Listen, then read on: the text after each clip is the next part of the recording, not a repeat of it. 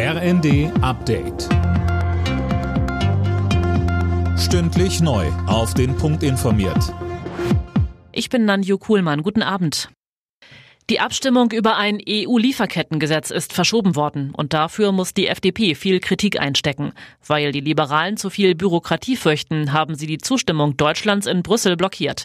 Nun soll nachverhandelt werden. Aus den Niederlanden heißt es, das Verhalten der FDP verhindert Kompromisse. Und die grünen Europaabgeordnete Anna Cavazzini sagte im ZDF, ich finde, dass der europapolitische Schaden halt zu groß ist, als dass man das weiter hinnehmen kann. Ich glaube, da muss wirklich ja, der Bundeskanzler vor allen Dingen auch ran. Das Lieferkettengesetz soll Unternehmen etwa in Sachen Ausbeutung bei Zulieferern im Ausland in die Pflicht nehmen. Weitere Hilfen für die Ukraine sind wohl das Topthema beim Treffen von Bundeskanzler Scholz mit US-Präsident Biden in Washington. Wie es damit weitergeht, ist unklar, denn die US-Republikaner blockieren nach wie vor neue Milliardenhilfen für Kiew.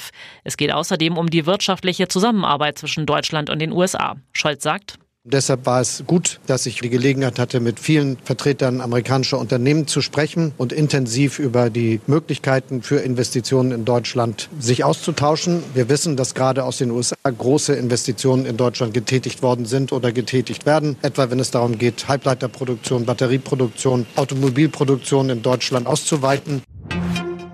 Innenministerin Faeser will die Finanzströme rechtsextremer Gruppierungen stärker durchleuchten. An einem entsprechenden Gesetzesvorhaben wird gerade gearbeitet. Ziel ist, dass niemand, der rechtsextreme Organisationen finanziell unterstützt, unentdeckt bleibt. Die gefallenen Energiepreise haben die Inflation in Deutschland im Januar auf 2,9 Prozent gedrückt. Das war der niedrigste Wert seit anderthalb Jahren. Auch der Preisauftrieb bei Nahrungsmitteln hat sich verlangsamt auf 3,8 Prozent. Alle Nachrichten auf rnd.de